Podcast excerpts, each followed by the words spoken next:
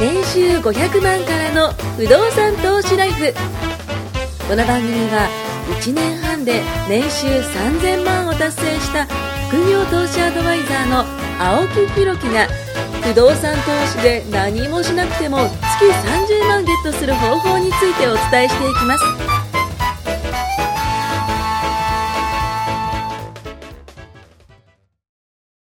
お願いします。お願いします。えー、170回目ということでね、えー、170回目のちょっと配信ということでね、やっていきたいと思うんですけども。節目です。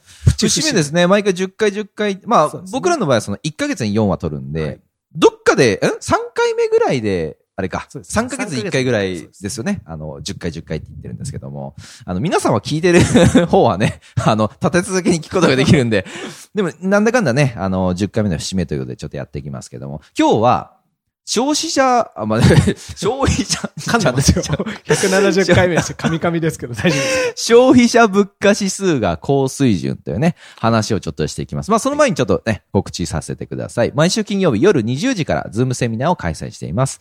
お金の知識を増やす、不動産投資の豆知識などなど、ファイナンシャルリテラシーを高める内容を発信中です。質問コーナーなどもありますので、いろいろ聞けちゃいます。えー、ぜひ公式 LINE にご登録いただいて参加してほしいと思います。ということで、今日今日ね、先ほども伝えた通り、あの、消費者物価指数が高水準というね、えー話をちょっとしたんですけども、これは先月のですね、ちょっと記事というか、えー調べた時に出てきたもので、7月14日、だちょうど1ヶ月ぐらい前の 話になるんですけども、発表された新しい消費者物価指数によればですよ、インフレ率っていうのが13年ぶりの高水準となっていると。で、えー前年比、ね、去年のものと比べたら驚きの5.4%増しなんですよ。で、えーアメリカの FRB がですね、えー経済的に健全と捉える2%のインフレ長期目標をはるかに超えるものとなったという話なんですよ。これはアメリカの話なんですよ、実は。日本じゃなくてね。でしょううんね。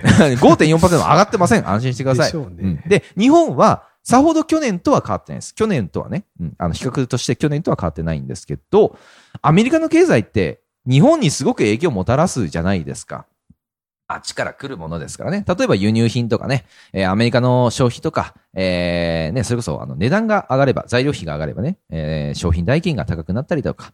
まあ、なのでね、他の国から輸入することになると思うんですよ。アメリカが高いんだったら違う国から輸入しようとなった場合にですよ。日本はですよ、もう成長止まってる国なんですよ、皆さん。あの、残念なことに。ね、皆さん、先進国っていつの時代だと思ってます？あの、ね。実は今ですね、先進衰退国って言われてるらしいんですよ。やば。要は、あの、衰退するのを先走って、あの、る国なんですよ。やばいですよね。どんどん先す、ね、おぼそりする国が日本っていうふうに言われていて、まあこれは日本の人口減少もありますし、えー少子高齢化っていうね、問題もありますし、ね、今こそ立ち上がって何か資産を持つべきじゃないかなとつくづく思うニュースだったんですよ、これを聞いて。ね、結局、消費者物価指数っていうのは、あの、皆さんがね、えーそれこそ何か買います、生活しますってなった時に、お金を使って物を買ったりします。まあ、企業だったらね、えー物を買ってその製品を作るために、えー材料を買ったりだとかしますけども、そういったもののお金の流れっていうのが、こう、やっぱ激しくなってきて、その、えー物価、価格っていうのがどんどん上がってくる。まあお金の価値がね、えーどんどんまあ下がってくるのと一緒なんですけども、えーこれがどんどんどん上がってくると、まあさっきも言った通りお金の価値はどんどん下がってくる。で、実はですね、2010年から大学の初任給って上がってないそうなんですよ。で、今って2021年ですよね。はい。え、いつから上がってない？えっと、2010年から。だから11年前から上がってないんですって。ただですよ、よく考えてください、皆さん。目をつむってね、よく考えてほしいんですけど、ここ10年単位で、すごく上がってません？例えば、僕はアイスがめちゃ上がったなと思ってるんですよ。あアイスとパン。まあ、自分が食うパンがちょっと高くなったってなりますけど、あ、そうだ、こう、あの、トスさんにね、持ってくるパンがあったんですよ。あの、今度買ってきますけども。手ぶらかい。あの、高級食パンって最近めっちゃ流行ってるじゃないですか。美味しいですもんね。そう。うん一斤、例えば600円、うん700円とかするんですけうんど、あの、普通のパスコとかね、山崎とかっていう、ああいったものっていうのは、その100円ぐらいで買えますよね、一斤がね。あの、それよりも6倍、7倍とかするものも、今、バンバンバンバン売れている。売れてますよね。列できてます。めちゃくちゃ美味しいじゃないですか。うんまあそういうのはそういうのでいいと思うんですけども、普通に皆さんが買う、例えばバターとかもそうだし、何かね、その消費している、いつも食べてるんだけども、なんか10円、20円上がったなって言ったもん絶対あると思うんですよ。ね、結局は、初任給は上がってないけども、物価が上がっている。これどういうことかというと、景気は後退してるんですけども、物価が上がっている。これのスタグフレーションなんて言いますね。えー、景気はどんどんどんどん下がっています。なぜかというと人口が下がっている。ね、人口が減ってきたら働く人も少なくなってくるし、消費する人たちも少なくなってくるから、経済は落ち着きます。けども、物の価値、あ、ごめんなさい、物の値段っていうのは上がっているんですよ。すげえ最悪なことが起きてるってことですよね。まとめると。うん。こういったものをスタグフレーションなんて言って、現在この真っ只中です。ね。今のうちから、あの、将来の対策をするっていうのは、結局は僕らは170回ずっと言ってますけども、あなたのタイミングではありますよ。将来の対策をするっていうのは今日決める、もしくはね、1年後に決めるっていうのはあなたのタイミングではありますけども、世の中は残念ながらもう動いてます。うん。世の中は残念ながらもう、どんどんどんどん先走って動いています。取り残されるのはあなただだけなんですよね。だから、あの、これは前回、前々回ぐらいにも言ったけど、本を一冊買ってみるとか、セミナーに参加してみるだとか、ネットでちょっと調べてみるだとかね、ほんとそういった些細なことをやって、未来を切り開いてほしいなって正直思った、えー記事でした。はい。物価、僕、住宅売ってるじゃないですか。はいはいはい。めちゃ上がってます。10年間でどれぐらい上がります？ビビるぐらい上がってますちょっと待って、10年ってこと僕がまだ現場カートやってる時か。そっから全然違うっすか？まあ、大手のハウスメーカー、全般に言えることですけど、はいはいまあ、とにかく仕様がいいですよ。ああ。もうとにかく入れられるものは最先端でどんどんどんどん入れてい物が良くなっくじゃないですか。てくると、はいはい。物も良くなってます。うんいわゆる断熱性が上がる、耐震性が上がる。確かに確かに。地震が来ても、も壊れにくくするだけじゃなく、もう本当にダメージも少ないみたいな。まあそんな機能があれやこれや。で、外壁は汚れなくなる。高級品ですね。本勝。手に頼んでもないのに太陽光も乗る。燃料電池も乗る。全乗せってやつですね。そうですよ。はいはだからもうラーメンで言ったら、あうんの、1200円の全乗せしか売ってませんみたいな。もう本当そんなノリですよ。い。海苔も入って、卵も入ってる、メンマもチャ。ーシューも俺メンマとチャーシュー嫌いだからとか、そういうのないんですよ。昔は選べたんですよ食えということですね。全乗せなんです。いいんです。これが一番いいんですと。でも大手のメーカーみんなそんな感じです。足並み揃えてそんなう感じ。なのもあるし、基本的な麺も良くなった、スープも良くなったみたいなところで、どんどんどんどん上がってます。うんどのくらい高くなったかな ?23 年目なんですけど。はいはい。ちょっと半分ぐらいの時からってことですよね。入社してうん、23年経つけど、うん当時どのぐらいだったんだろう？例えば、一坪あたりのよく相談価みたいな話しますけど、多分ね、7、僕が入った時、ろうん60、70万ぐらいああ。だったものが、今100万とかですからね。倍近くいってるってまあ、ことですね。倍はいかないにしてもうんうんうん30何パー上がってるんじゃないですか。高っそんな上がるんですか？上がってますよ。まあでも確かにさ、あのーフェラーリの話した時もそうでしたけど、だってフェラーリ2000万だったのが4000万になってるわけだから、まあ、分かるっちゃ分かるですね。うん確かに確かに。どんどんどんどんいいものは上がってる。うん特にやっぱりある程度余裕のある人とか、うんいいもの欲しいっていう人が買うものだから、まうんうんあ、そういうところはどんどんどんどん上がってるんでしょうね。今なんか確かに給料上がってない。ですもんね。ちょっと違う方向先になりましたね。と思えば。だって、うちの基本給も多分そんなに今の新入社あ、こう、員とか、こういうふうにね。そう上がってないと思う。え、トスさんが入社された時のん給料とうん、今の子たちの給料ってやっぱそれ違いますちょっと違うけど、1万円ぐらいしか違わないんじゃないですか？あやっぱそうなんだ。っ20万前後ですよ。てことは、トスさんが、の時は経験良かったってことですよね？いや、僕の時ももうバブル終わってますから、うんうんうん僕より10個上ぐらいじゃないですか？ああ。90年、1990年とか、はいはいはいはい。あの頃は多分すげえ景気良かった。僕の時給料も良かね？就職氷河期みたいな時でした。はいはいはいはいはい。いやー、そう考えると、今後ですよ。うんまあ今、今、げ現在な、現在から考えられる将来のことになりますけども、日本、うんちょっと勝手に予想しますけど、10年後どうなってると思います？青木ジャパン。いや、例えば、僕だったら、うんまず、SNS ってものが、なくなんじゃないかなってちょっと考えてるんですよ。だから皆さんが、えーそれこそスマートフォンというものを今手にしてますけど、これって10年前ってほぼ持ってる人少なかったんですよ。ガラケーでしたよね。そう、ガラケー、ガラケーで、iPhone も、えっ、と、一昨年ぐらいが確か10年うんららしいんですよね。でも、10年前はこんな、皆さんがその、なんだろう、電車乗ってる時に、あの、スマートフォンを見るなんていう多分こともなかっただろうし、今乗ったらほぼですもんほね。、みんな下向い持ってる。てない人をそうそうそうそう探す方が。そうですよねっ。て感じですよね。だいたいみんななんか親指族じみね。昔言うと親指族。に電車乗ると、はい本当びっくりします。ですよね。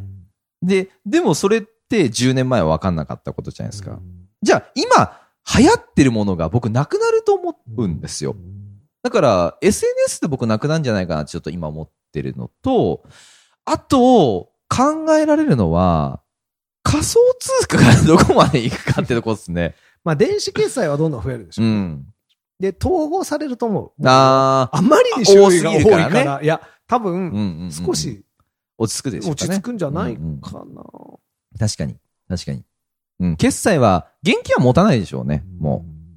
と思うんだ。う。うん。なんかその1万円とか100円とかってその、まあ、見ることはあるけど、そういえば財布にそんな入れてなくても生活できちゃうっていう。小銭使う代表的な場所って、僕の中ではですね、はいあの、100均だったんですよね。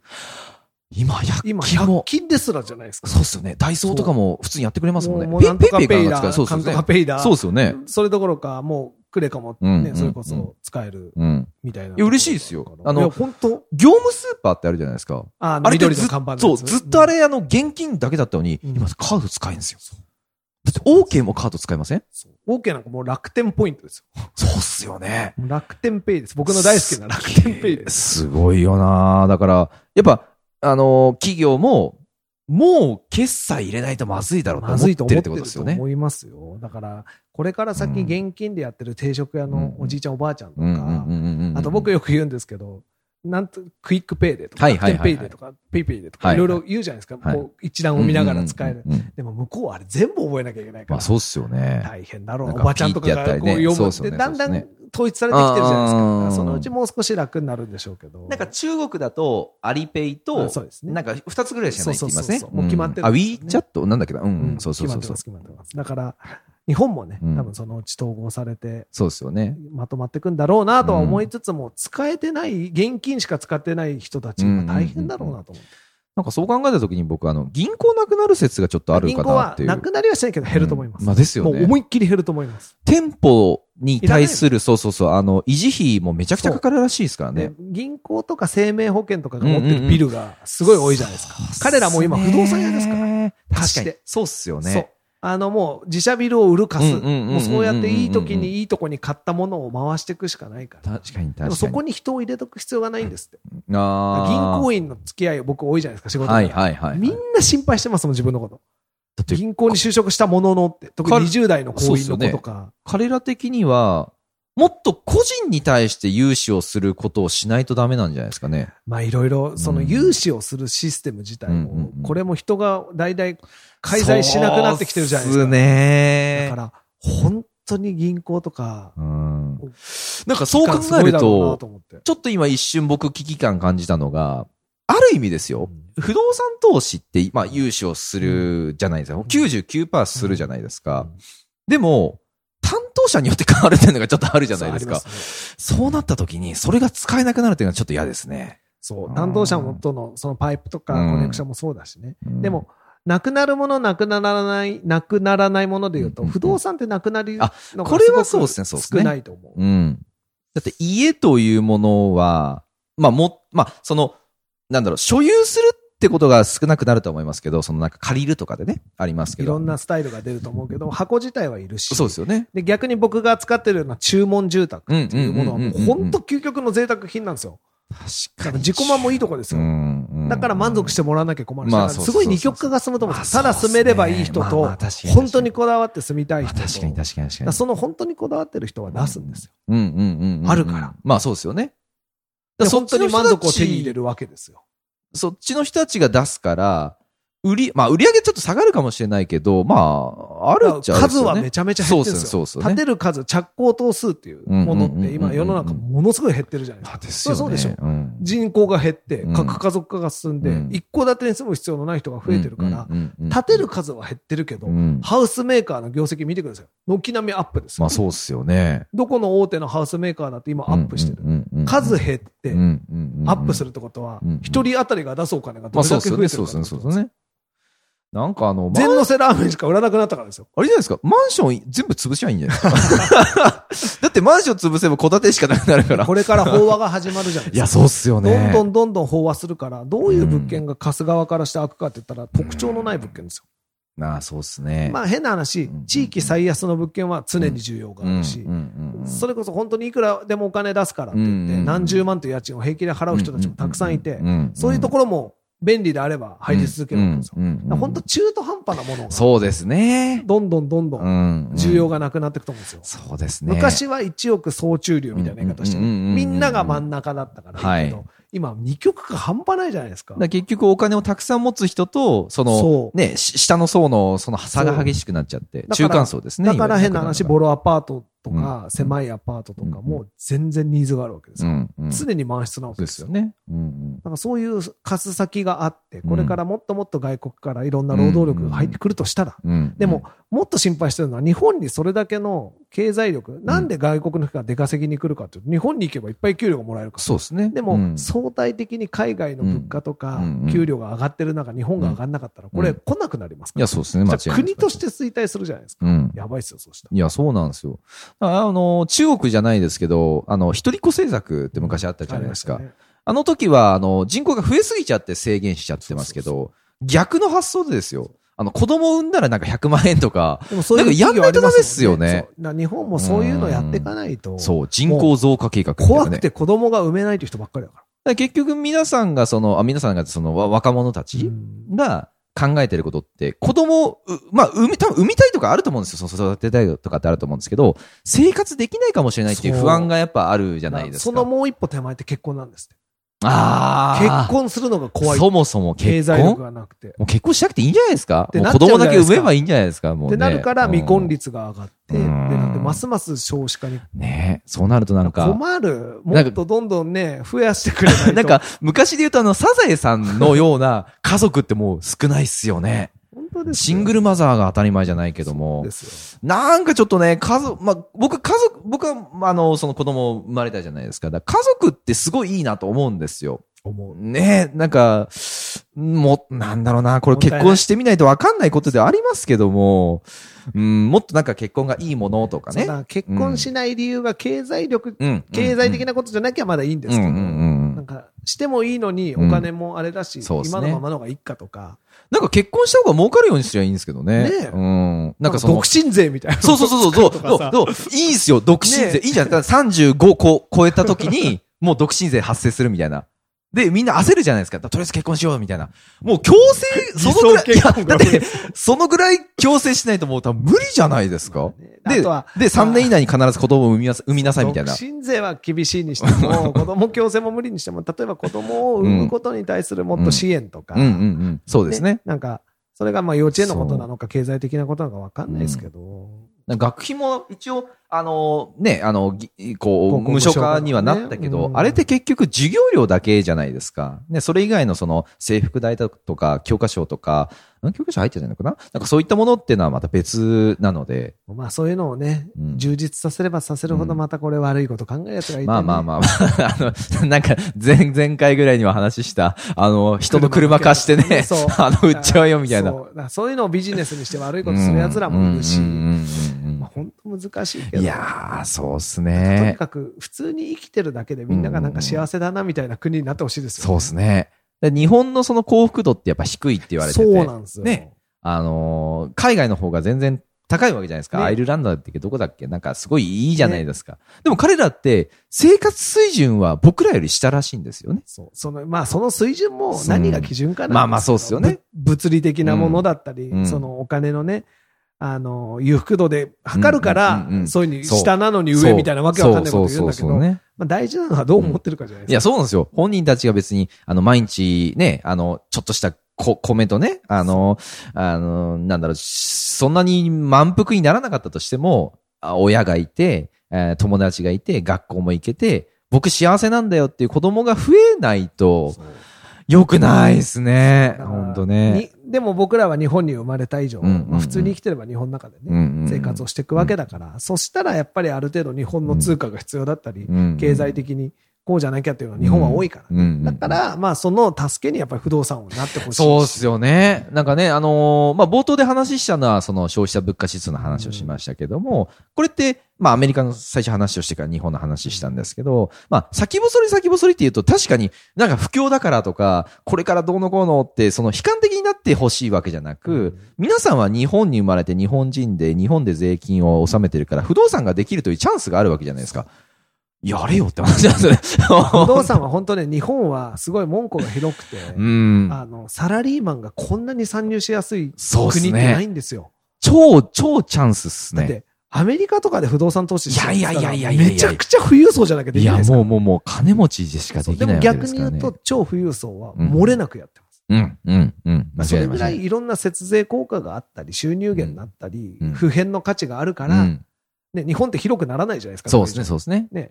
も、もし、もし海抜上がったら減りますよ。まあ、あの、ね、埋め立てしたってね、ちょっとしたもんですからね。から、うん、だから、まあ、陣取り合戦なわけですよね、でもそんなのって普通のサラリーマンが参入できないのが普通なんですけど、うん、日本って実は高いように見えて不動産の価格って安いんですよ。全然ね、世界から見たら安いですね。めちゃくちゃ安いんですよ。首都の東京の土地が、個人が買えるんだから。うん、うん、確かにそうですよね。だからそういう意味ではまだまだできるんだから、うん、できるうちにやっとけっちゅう話なんですよ。そうなんですよね。だから、ね、まあ今回170回目ということなんですけども、まあこれ、前回の、あ前回というかその160回目にも言ったし、150回目にも言ってますけども、不動産というものが本当にね、目の前にあるチャンスだとしたら、もう掴み取れる、その、なんだろう、あの、な、きっかけってあるじゃないですか、このポッドキャスト聞いてるってことは。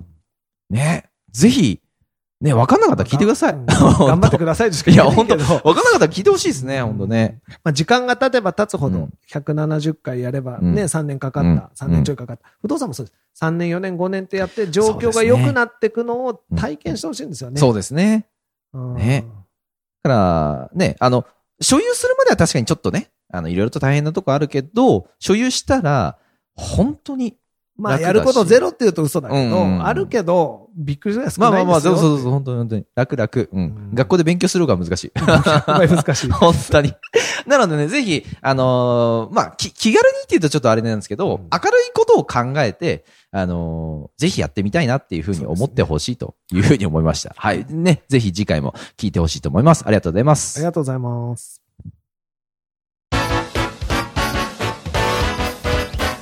今回も年収500万からの不動産投資ライフをお聞きいただきましてありがとうございました。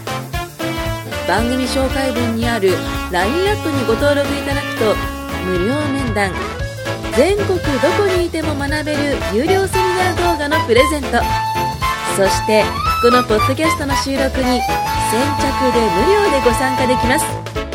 ぜひ LINE アットにご登録ください。